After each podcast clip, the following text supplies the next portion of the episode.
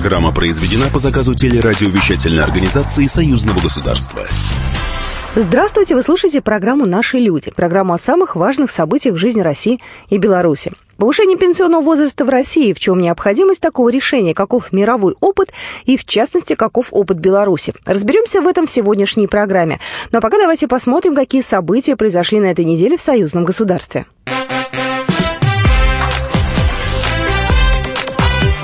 Главное за неделю.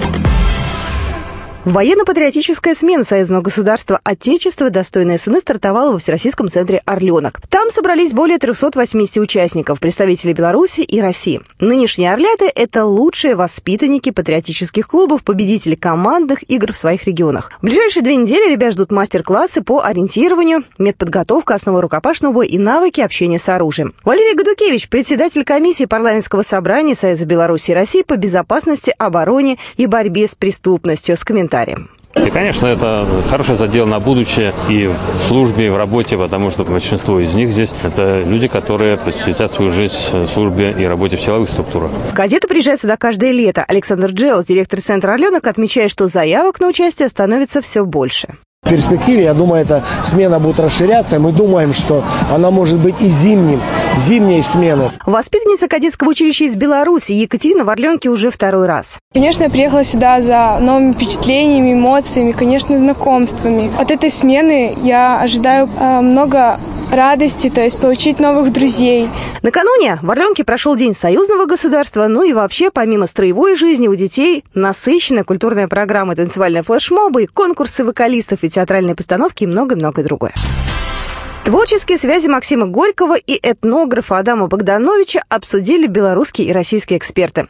Все это состоялось на этой неделе в рамках пресс-тура в Нижний Новгород, который организовал Постоянный комитет Союзного государства. И сегодня на студии Максим Чижиков, обозреватель журнала «Союзное государство». Максим, здравствуй. Здравствуйте, здравствуйте. Только что вернулся с увлекательнейшей поездки по Волге, Ярославль и Нижний Новгород. Два замечательных города, которые переплелись очень тесно с судьбами двух великих людей, Максима Горького и классика белорусской литературы Максима Богдановича. Скажи, пожалуйста, вот нашим слушателям, я думаю, стоит э, пояснить, их же связывали не только творческие отношения, так скажем, рабочие отношения, да, но еще и некие семейные связи были. Да, а отец Максим Адам Егорович Богданович, близкий друг Максима Горького. Они были женаты на сестрах Волжиных Екатерине и Александре. Но Александр это не мама. Угу. Максим Богданович это его мачеха. Ну, кстати, у них были такие сложные достаточно отношения. Собственно, и в Нижнем Новгороде Адам Егорович Богданович оказался потому, что вот у него умерла супруга, мама Максима, и вот он приехал в город из Минска, из Белоруссии, с верительными письмами от белорусских знакомых. Письмо было э, к Максиму Горькому, такое шутливое, от, от сладкого к горькому. Вот с этими письмами он пришел неизвестному еще Горькому, тот его принял, и они очень-очень близко подружились. Горький был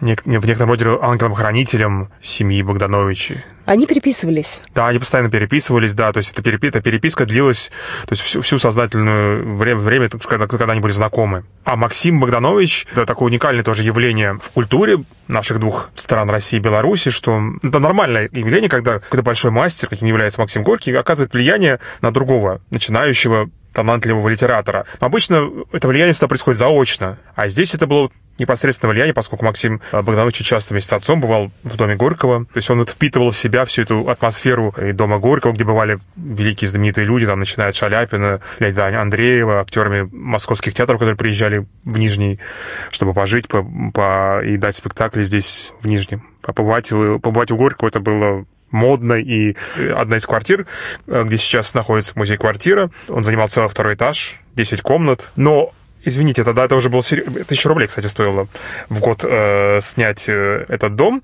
Для сравнения, герой ночлежек, описанный в песне на дне, за койку платили 3 копейки, это если чтобы спать на полу, 5 копеек, это если будешь спать на нарах. Это э, за какой период времени? За день. За день, да? Ну, в принципе, хорошо он жил. Могу тебе сказать, но он и как он бы... И, был, ну, это уже тогда была, был не просто журналист э, там, Нижегородских листков, это был уже всемирно известный писатель, которого знали очень хорошо во всем мире. То есть это был классик, который хорошо и неплохо зарабатывал, много и талантливо писал. Я знаю, что он в этой самой поездке, да, в Престоре, там были еще и многие эксперты. Да, вместе с нами в поездке были сотрудница Института мировой литературы Российской академии наук Ольга Быстрова, руководитель, директор Института литературоведения белорусского имени Янки Купала Иван Саверченко. При этом сама Ольга Васильевна признавала, что она очень много для себя нового узнала в этой поездке, в том числе и про сотрудничество э, Богдановича и Горького. У нас всегда был так. Для нас фигура главенствующая – это Максим Горький, да? Вот, да, мы знали, что Адам Богданович – это его друг. Да, у него есть сын, который стал родоначальником, зачинателем белорусской национальной литературы, даже поэзии, да?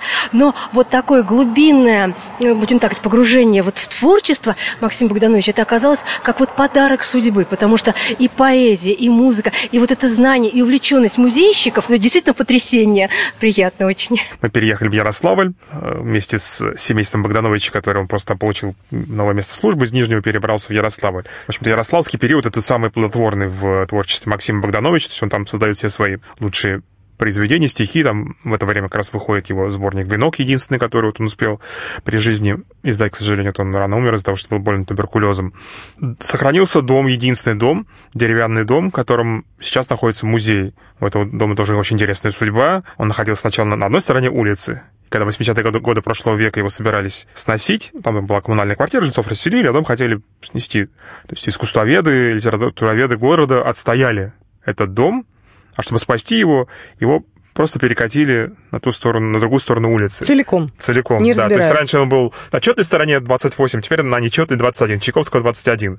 Теперь это вот музей Максима Богдановича, но это не просто музей, это культурный центр белорусов в Ярославле. И вот э, его директор Наталья Прохорова очень гордится тем, что музей стал именно центром белорусской культуры, где говорят на белорусском языке, где сохраняются традиции белорусские, где собираются белорусы Ярославской области, где проходят концерты. Такой вот э, оазис посреди в центре города. Очень, очень милое такое, очень аутентичное место. Очень красивый такой симпатичный домик одноэтажный, деревянный. Ну и прямо сейчас давай услышим Наталью Прохорову, заведующую музеем Максима Богдановича в Ярославле. Безусловно, используем разные формы для того, чтобы в музей приходили люди, потому что без посетителей музей, ну это просто архив, это хранилище. Безусловно, наша задача сохранить дом поэта, поскольку это уникальный мемориальный дом. В Минске, где родился Максим, дом Богдановича Ночи не сохранился, он был разрушен в 1941 году. А в Ярославле из всех квартир, которые снимала семья Богдановичей, до нас уцелел вот этот замечательный дом Ржевский. Я знаю, что при поддержке Постоянного комитета Союзного государства выйдет издание Горький и Богданович. И будет это вот в каком-то обозримом будущем. Да, планируется осень издания этой, этой книги. То есть она будет, а, в основу ее ляжет переписка Богдановича с Горьким, с, с его близкими. Это та самая переписка, которая была передана 2 апреля, в день единения России и Белоруссии, Григорием Алексеевичем Рапоты, институтом имени Горького Российской Академии Наук, белорусским ученым. Туда войдет частично войдет именно эта переписка, еще какие-то личные материалы, связанные с Горьким и с Богдановичем. Если наши слушатели заинтересуются, они могут прийти, находясь либо в Ярославле, либо в Нижнем Новгороде, прийти и посмотреть на дома, зайти в музей, посмотреть вот что-то своими руками. Абсолютно, потрогать. да, пройтись по местам э, Горького, например, если существует экскурсионный маршрут даже в Горьком, Босяцкая миллионная, то есть по местам героев э, пьесы на дне пройти, посидеть даже на нарах в ночлежке, то есть никаких проблем, то есть это и нам можно по улице пройтись и зайти, конечно, безусловно, в музей, музей-квартиру Горького в Нижнем Новгороде, посмотреть на дом, где он когда-то родился, сохранился он тоже. Дом его деда Каширин, зайти в дом, который описан в повести детства, возможно, многие его читали в школе. Не, не самый легкий был период жизни писателя, но, тем не менее, домик этот сохранился, он там прожил тоже два года. То же самое в Ярославле, пожалуйста, заходите в музей Максима Богдановича. Можете еще прогуляться до Красной площади местной. Там стоит памятник Максиму Богдановичу напротив здания. Сейчас это университет, а раньше это было, был лицей, где учился Максим, который закончил его. Спасибо большое. Еще раз хочу поблагодарить Максима Чижикова, моего коллегу, обозревателя журнала э, «Союзного государства». Спасибо. Вам спасибо. Но я с вами не прощаюсь, потому что в следующей части программы «Наши люди» ко мне придет еще один эксперт. Придет Евгений Беляков, ведущий телеканала «Белрос», программы «Минск-Москва», обозреватель «Комсомольской правды». И мы поговорим о повышении пенсионного возраста, сравним опыт Беларуси, мировой опыт и попробуем понять, как это будет реализовано у нас в России. Оставайтесь с нами.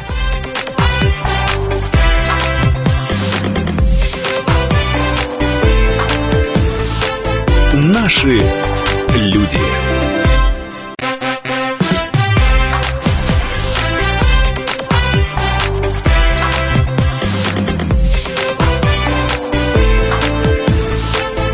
Наши люди. Мы продолжаем программу «Наши люди». Еще раз напомню, студия Екатерина Шевцова, это я. И сейчас э, со мной студия обозреватель отдела экономики «Комсомольской правды», ведущий программы «Минск-Москва» телеканала «Белрос» Евгений Поляков. Женя, здравствуй. Здравствуйте. Ну что, у нас э, в России правительство приняло решение о повышении пенсионного возраста. Госдума в первом чтении уже приняла, и вот сейчас идут общественные слушания. Давай сравнивать опыт России и Беларуси, потому что в Беларуси уже повышен пенсионный возраст, и там уже есть на самом деле что изучить. Ну, идет, э, он, конечно, повышается пенсионный возраст. В Беларуси э, идет переходный период, потому что решение было принято в 2016 году. С января 2017 года этот процесс процесс э, запущен, и э, конечным итогом этого повышения в Беларуси будет увеличение пенсионного возраста а, для мужчин э, до 63 лет и для женщин до 58 лет. А скажи, пожалуйста, а было? А было, соответственно, как у нас, 55 и 60 лет. То есть советский пенсионный возраст, он остался после распада СССР, он остался одинаковым во всех странах, и постепенно все бывшие советские республики принимали решение о повышении пенсионного возраста. А сначала это сделали прибалтийские балтийские страны, а потом а, в 2001 году решение принял Казахстан, ну и так, так постепенно все шли-шли, потом Украина, а, Беларусь, и вот мы эм, принимаем, хотим принять это решение с 2019 года, э, остается только Узбекистан. В этой стране до сих пор остался вот пенсионный возраст 55-60 лет. Вот мы с Узбекистаном, э, по сути, были последними. Угу. Ну, у нас сейчас идет э, такое непростое время, время принятия да, этого, так скажем, событие угу. для людей, для компаний, для бизнеса, для правительства. То есть это на самом деле очень серьезное решение, которое, естественно, касается нас всех. Угу. И даже нас, молодых, да, кому сейчас там по 40 лет, по 35. А, ну да, это касается всех. Э, конечно, будет переходный период, то есть э, те люди, которые сейчас находятся в предпенсионном возрасте, э, они, ну, какая-то часть успеет выйти по номиналу, да, так скажем, то есть в тот срок, в который они планировали. Некоторые будут уходить чуть позже, а, потому что переходный период, например, в Беларуси он составляет 6 э, месяцев каждый год. А, у нас будет, э, мы решили отказаться от этих э, дробных чисел, мы будем увеличивать пенсионный возраст на один год каждые два года. Но, в принципе, если так посмотреть, то скорость, она, ну, по сути, одинаковая. И когда примерно да. выровняется все, когда закончится ну? У нас в России этот период закончится, соответственно, для мужчин 2028 год, то есть есть мы планируем а, сделать пенсионный возраст чуть более высоким, 65 а, лет. А, и для женщин увеличение составит аж на 8 лет, но тоже переходный период будет в течение 16 лет. В 2034 году этот процесс закончится. Скажи мне, пожалуйста, насколько для российской экономики это было неизбежным решением? Мы с тобой не один раз встречались в эфире и не один раз э, тему повышения пенсионного возраста обсуждали. Я помню, как мы с тобой об этом говорили 5 лет назад и 4 года назад. К этому все шло. Да, э, эксперты еще, наверное, с 2009 года начали обсуждать э, это решение, потому что э, тогда ситуация в экономике была не очень хорошая, у нас э, резко снизились доходы бюджета, и понятно, что нужно было где-то искать дополнительные средства. Кроме того, демографическая тенденция, она все-таки неизбежна, потому что у нас растет продолжительность жизни и у мужчин, и у женщин, и, конечно, нужно было сбалансировать вот эти поступления в федеральный бюджет в виде страховых взносов с работающего населения и э, расходы федерального бюджета на выплаты пенсий. А, так как у нас э, количество работоспособного населения, э, оно снижается, а при этом у нас растет количество пенсионеров, то, конечно, вот эти два показателя, они, они сейчас находятся в дисбалансе. И чтобы сделать так, чтобы, в общем, дефицит пенсионного фонда был не таким огромным, как сейчас, нужно принять решение, по которому, ну, такое болезненное решение, но которое необходимо необходимо, все страны это делают, и во всех странах мира повышают пенсионный возраст именно потому, что э, это ну, важный бюджетообразующий механизм, который должен быть сбалансирован. То есть э, человек должен, ну, условно, да, есть некие параметры, которые обязательно нужно соблюдать, э, чтобы экономика была в стабильном состоянии. А, к примеру, количество работающих должно быть, ну, грубо говоря, один пенсионер и 3-4 работающих. У нас сейчас на одного пенсионера приходится два работающих номинально, но так как у нас очень большой теневой сектор, то у нас эм, количество вот тех работающих, которые работают официально и платят страховые взносы в пенсионный фонд, оно составляет где-то 1,3, то есть один пенсионер и 1,3 работника.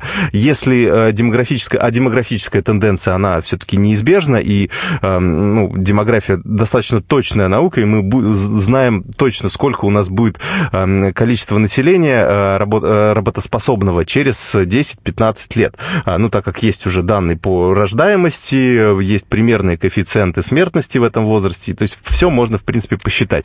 А, и демографическая тенденция говорит о том, что у нас, э, если теневой сектор не изменится, то к 2030 году у нас на одного пенсионера будет один работоспособный человек, который платит страховые взносы. Конечно, ни одна система этого выдержать не может. При том э, состоянии, как это было, да, вот до э, принятия решения о повышении, да? Да, ну, да, да. Если, если, соответственно, ничего не менять, да, то, то, да. то тогда у нас очень большие дисбалансы будут, и все это приведет к тому, что у нас либо будет большой дефицит пенсионного фонда, он увеличится, и бюджету придется ну, искать где-то дополнительные деньги, чтобы выплачивать пенсии. Если либо можно, конечно, поднять налоги, что у нас сейчас частично и происходит. Конечно, НДС увеличивается с 18 до 20 процентов а, с января 2019 года, но а, если решение о повышении пенсионного возраста не принять, то а, придется и другие налоги повышать. То есть государство находится в такой очень сложной ситуации, когда нужно все-таки выдержать этот баланс. Налоги повышать все-таки бесконечно нельзя, и э, так как мы все-таки хотим, чтобы наша экономика росла, то здесь нужно выбирать либо повышение пенсионного возраста, а, либо, либо увеличение налогов, либо сокращение пенсий. Но сокращение пенсий, это понятно, что э, а, такой вариант вообще никем не рассматривается, потому что это делать нельзя. А, я предлагаю сейчас для наших слушателей, мы подготовили небольшую справку, в какой стране, да, в какое время выходят на пенсию, потому что Россия, ну, пока вот на данный момент здесь стоит особнячком. У нас очень рано выходит на пенсию. Наша справка. Раньше всего на пенсию выходит в Узбекистане. Там недавно приняли на рассмотрение законопроект об увеличении пенсионного возраста, чтобы он достиг среднего показателя в мире. На данный момент картина такова. Для женщин пенсионный возраст наступает в 55 лет, для мужчин в 60. Во Франции в 2017 году возраст выхода на пенсию был увеличен с 60 до 62,5 лет. В планах французского правительства поэтапное увеличение к 2023 году минимального пенсионного возраста до 67 лет. В Соединенных Штатах Америки Америке пенсионный возраст определяется по году рождения. Для людей, родившихся до 1960 года, и мужчин, и женщин 66 лет. Для людей, рожденных в 60 году и позже, 67. На досрочную пенсию американцы могут выходить, начиная с 62 лет, но при этом они теряют часть выплат. В Китае система пенсионного обеспечения охватывает лишь небольшую часть населения. Это государственные служащие и лица, занятые в промышленности. Мужчины выходят на пенсию в 60 лет, женщины в 50-55. Для получения пенсии необходимо иметь рабочий стаж в 15 лет. В 2012 году было предложено начать постепенное повышение пенсионного возраста, чтобы к 2045 году довести его до общей для всех отметки в 65 лет. Но реформу отложили. В Индии в программу социальных выплат включены только государственные служащие. Возраст выхода на пенсию 60-65 лет. В разных штатах свои правила. В Японии до 2000 года пенсия начислялась с 60 лет. С 2001 года этот возраст возрастной порог постепенно увеличивался и в 2013 году достиг 65-летней отметки для мужчин и женщин. Для продолжающих работать после 65 лет размер пенсии ежегодно увеличивается. Жень, ну вот скажи, пожалуйста, твое мнение по поводу мирового опыта, да, вот самая, так скажем, правильная страна это какая? А, ну, лично для меня э, такая эталонная система, можно сказать, э, это либо Швеция, либо Германия. Там она достаточно долго складывалась, эта система, э, решения там принимаются э, заблаговременно, то есть не так, как у нас решили, что надо все-таки повышать пенсионный возраст, и давайте мы сразу со следующего года это начнем делать, и давайте мы достаточно быстрыми темпами все-таки будем его повышать. Переходный период есть, да, безусловно, но, тем не менее, можно было бы сделать этот процесс более растянутым по времени. Например, увеличивать пенсионный возраст каждый год на 3 месяца. Тогда бы люди, например, которые находятся в предпенсионном возрасте, допустим, если мужчина, ему 53 или 54 года, ему до пенсии остается 6-7 лет, и тут происходит повышение пенсионного возраста достаточно быстрое, как сейчас, то он в итоге выйдет не через 6-7 лет, а через 10-11 лет. Практически вдвое увеличение того срока, э, на который он рассчитывал. Если повышение сделать более плавным, в два раза более плавным, например, повышать на 3 месяца, а не на 6 месяцев каждый год, а, то это решение будет не таким болезненным. Вот почему я привел в пример Германию, потому что там увеличение происходит на 2 месяца, а в а некоторых случаях даже на 1 месяц каждый год. Если сравнивать, то мне немецкий опыт гораздо больше импонирует, чем то, что предлагают сейчас наши чиновники. Я предлагаю сейчас прерваться на несколько минут, а после небольшой паузы мы попробуем примерить белорусский опыт к России, потому что это бывшая наша республика, у нас союзное государство, у нас похожие экономики, и, возможно, здесь что-то действительно можно взять ну, в качестве ну, некого эталона тоже.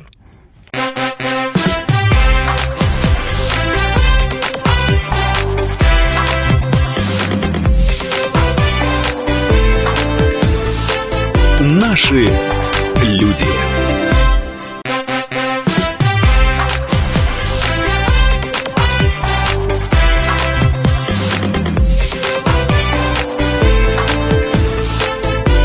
Наши люди. Мы продолжаем программу «Наши люди». Меня зовут Екатерина Шевцова. Еще раз хочу напомнить, сегодня с одной студии обозреватель отдела экономики «Комсомольской правды», ведущий программы «Минск-Москва» телеканал «Белрос» Евгений Беляков. И мы обсуждаем пенсионный возраст, повышение пенсионного возраста. И вот расстались буквально две минуты мы на том, э, что опыт белорусов вполне возможно нам сейчас изучить и каким-то образом применить к себе. Давай напомним э, еще раз, Женя, во сколько выходит в Беларуси на пенсию, да, и как давно у них вот эта вся история началась? Ну, вся история началась в 2017 году. Э, соответственно, повышение происходит на полгода каждый год.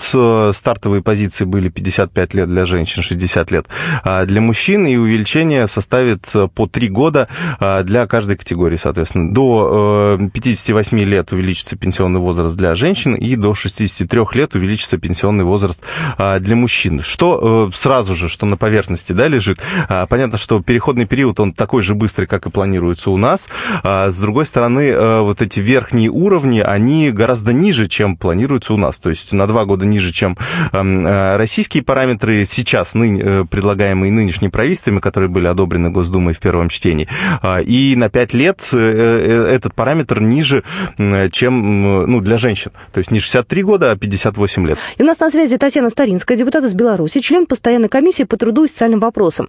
А, Татьяна Александровна, скажите, пожалуйста, как реализована программа повышения пенсионного возраста и как, в принципе, к этому отнеслись граждане в Беларуси? Во-первых, поэтапно. Во-вторых, всего на три года и по полгода за год повышение. К этому разные были точки зрения, но в целом люди нормально отнеслись. Ну и очень такой интересный, я точно знаю, поскольку я работала в соцзащите, большой был показатель, около 40% пенсионеров, они старались ну, не уходить с работы, работать. Но на сегодняшний день система начала работать. В принципе, я все время встречаюсь в трудовых коллективах, поскольку представляю комиссию по труду и социальным вопросам. Этот вопрос задаю, обсуждаем, нормально относятся, и особенно с учетом э, мирового опыта, потому что э, рекордсмен, насколько я знаю, это Австралия, 70 лет на пенсию идут. Татьяна Александровна, скажите, пожалуйста, а как в Беларуси контролируют вопрос трудоустройства людей предпенсионного возраста и пенсионного возраста? Вот если люди, например, хотят уволить, вот кто их может защитить? Очень большую роль играют профсоюзы. Они в коллективных договорах смотрят, что если после 50 Э, договор, обычно заключают э, до пенсии договор трудовой, максимальный срок. Такая гарантия, и профсоюзы за этим отслеживают. Другое дело в каких-нибудь других там коммерческих организациях, если нет профсоюза, сложнее, но инспекция по труду, она, комитет по труду и соцзащите отслеживает, насколько договора, трудовые контракты заключаются с предпенсионным возрастом. Татьяна Старинская у нас была на связи, депутат из Беларуси, член постоянной комиссии по труду и социальным вопросам. Жень, давай вернемся к нашим расчетам. Скажи, пожалуйста, есть ли какая-то методика расчета именно выхода на пенсию? То есть у женщин там определенный возраст, у мужчин какой-то определенный возраст. Как это все считается? Э, ну, есть определенная математика, хотя в политических решениях всегда можно вот именно отследить математику, и здесь все-таки экономика, она не настолько точная наука, но в целом есть определенные параметры, которые учитывают э, страны. Это в первую очередь продолжительность жизни, а во-вторых, это эм, срок дожития на пенсии, то есть сколько лет живет человек, э, когда уже вышел на пенсию и вот, вот достиг пенсионного возраста. Поэтому и все, как я уже говорил, сводится к тем самым балансам а, именно количества людей в пенсионном возрасте и тех людей, которые а, сейчас а, работают и отчисляют страховые взносы в бюджеты. Поэтому почему в Беларуси приняли такое решение, мне сложно сказать, но чему нам можно было бы у них поучиться, с одной стороны, мы, конечно, в России делаем такое долгосрочное планирование. То есть понятно, что к этим цифрам нужно идти. 65 лет – это некий эталонный э, пенсионный возраст, который сейчас принят в большинстве стран мира. Многие идут уже э, постепенно к 67 годам, увеличивают. Они уже до этого приняли решение, например, о 65. Дальше идут к 67.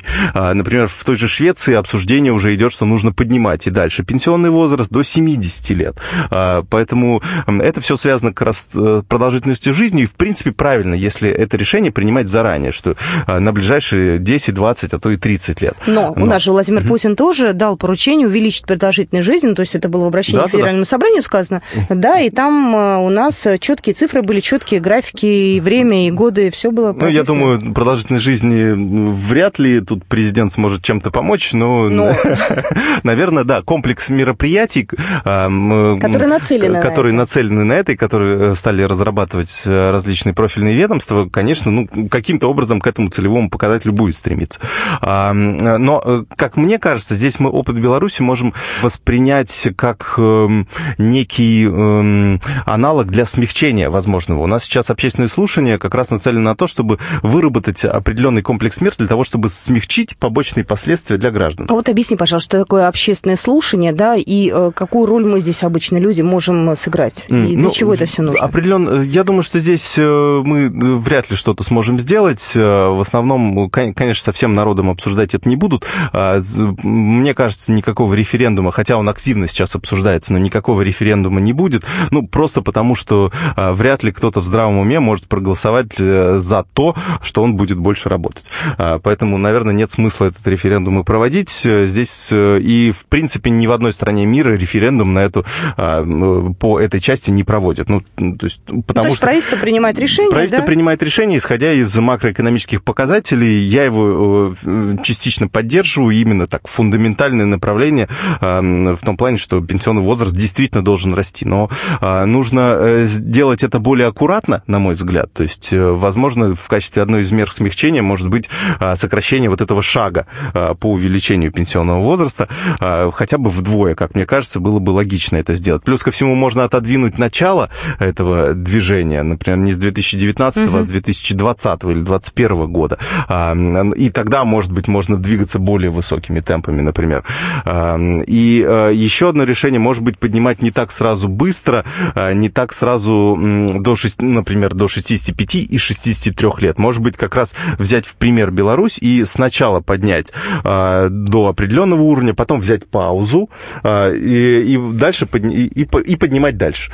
Тогда это будет, ну, наверное, не так, не так болезненно для Э, некоторой части граждан, которые, которые находятся вот э, в предпенсионном возрасте, потому что некоторые женщины, э, которые, например, родились в 67 году, они по полной застигнут, вот достигнут повышения пенсионного, то есть они уйдут не в 55 лет, а в 63 года, хотя им до пенсии осталось совсем, ну, не так уж и много, скажем так. Скажи мне, пожалуйста, кого это затронет в меньшей степени, кто к этому подойдет наиболее готовым? Поколение 30-летних, 40-летних, 20-летних? Я просто пытаюсь к себе каким-то образом mm-hmm. это тоже применить мерить? Потому что пока для меня это э, не очень понятно. Ну, в, как показывают социологические опросы, э, что э, для 20-летней э, абсолютно спокойно вообще воспринимают повышение пенсионного возраста, э, потому что они понимают, что пенсия далеко. Понятно, что решение о пенсионном возрасте затронет всех, но 20 и 30-летние, они морально смогут к этому подготовиться. А вот люди, которые уже находятся в возрасте 45-50 лет, то э, они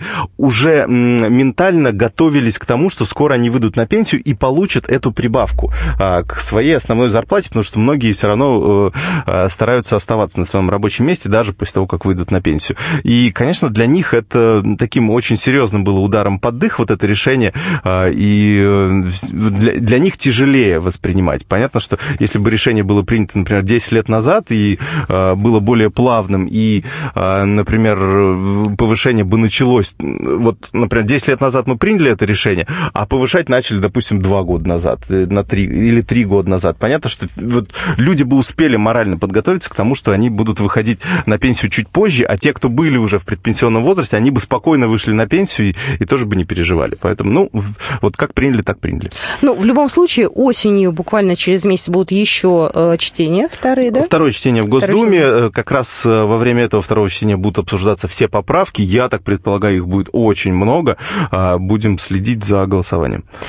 А, скажи, пожалуйста, если мы посмотрим на такую проблему очень важную, которая сопутствует так или иначе повышению пенсионного возраста, это трудоустройство и угу. возможность работать после 50 лет, потому что это на самом деле большая проблема. Вот э, как с этим в России, я знаю. Как с этим в Беларуси, я пока не очень представляю. Ты расскажи, пожалуйста, ты погружен в тематику. О, ну, здесь э, сложно сказать. В принципе, у нас оди- примерно одинаковые э, сложности. Здесь я не, не вспомню сейчас ни одного законодательного акта, который бы как каким-то образом балансировал рынок труда в Беларуси, э, то, что у нас сейчас в России активно обсуждается, что давайте введем а, уголовное наказание для тех работодателей, которые увольняют пожилых людей, давайте мы введем какие-то штрафы, давайте Роструд у нас будет э, а, надзирать за работодателями и так далее, и так далее. Давайте, может быть, введем какие-то а, дополнительные там, субсидии, может быть, более высокое пособие по безработице для таких людей и так далее, и так далее. В Беларуси этого ничего нет, и, как показывает практика, вот если посмотреть на статистику, статистику, никаких особенных проблем с трудоустройством пожилых э, не возникло. То есть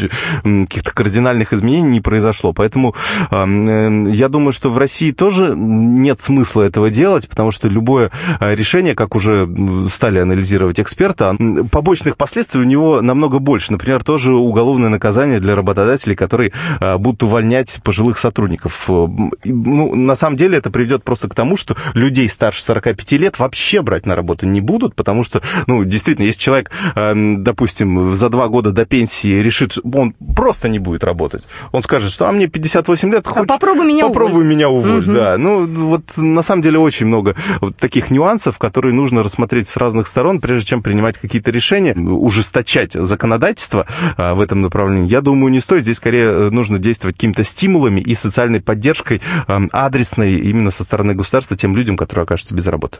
А как ты думаешь, насколько насколько уже пошло повышение пенсионного возраста на пользу экономики Беларуси? Самый главный плюс а, повышения пенсионного возраста – это, во-первых, повышение доходов а, бюджета. А, во-вторых, это, например, с точки зрения России, я, к сожалению, в белорусской части не могу проанализировать, насколько там выросли пенсии, но, по крайней мере, у нас э, в качестве компенсации предлагают увеличение пенсии. Вот, к примеру, сейчас 14 тысяч рублей – это средняя пенсия в России.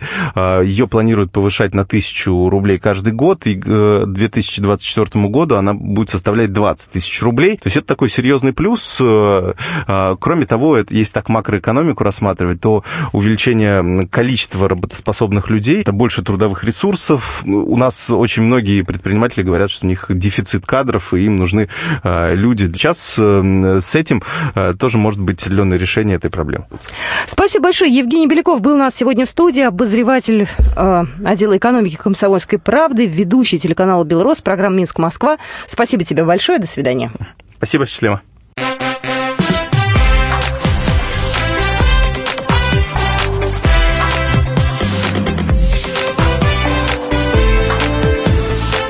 Наши люди. Программа произведена по заказу телерадиовещательной организации Союзного государства.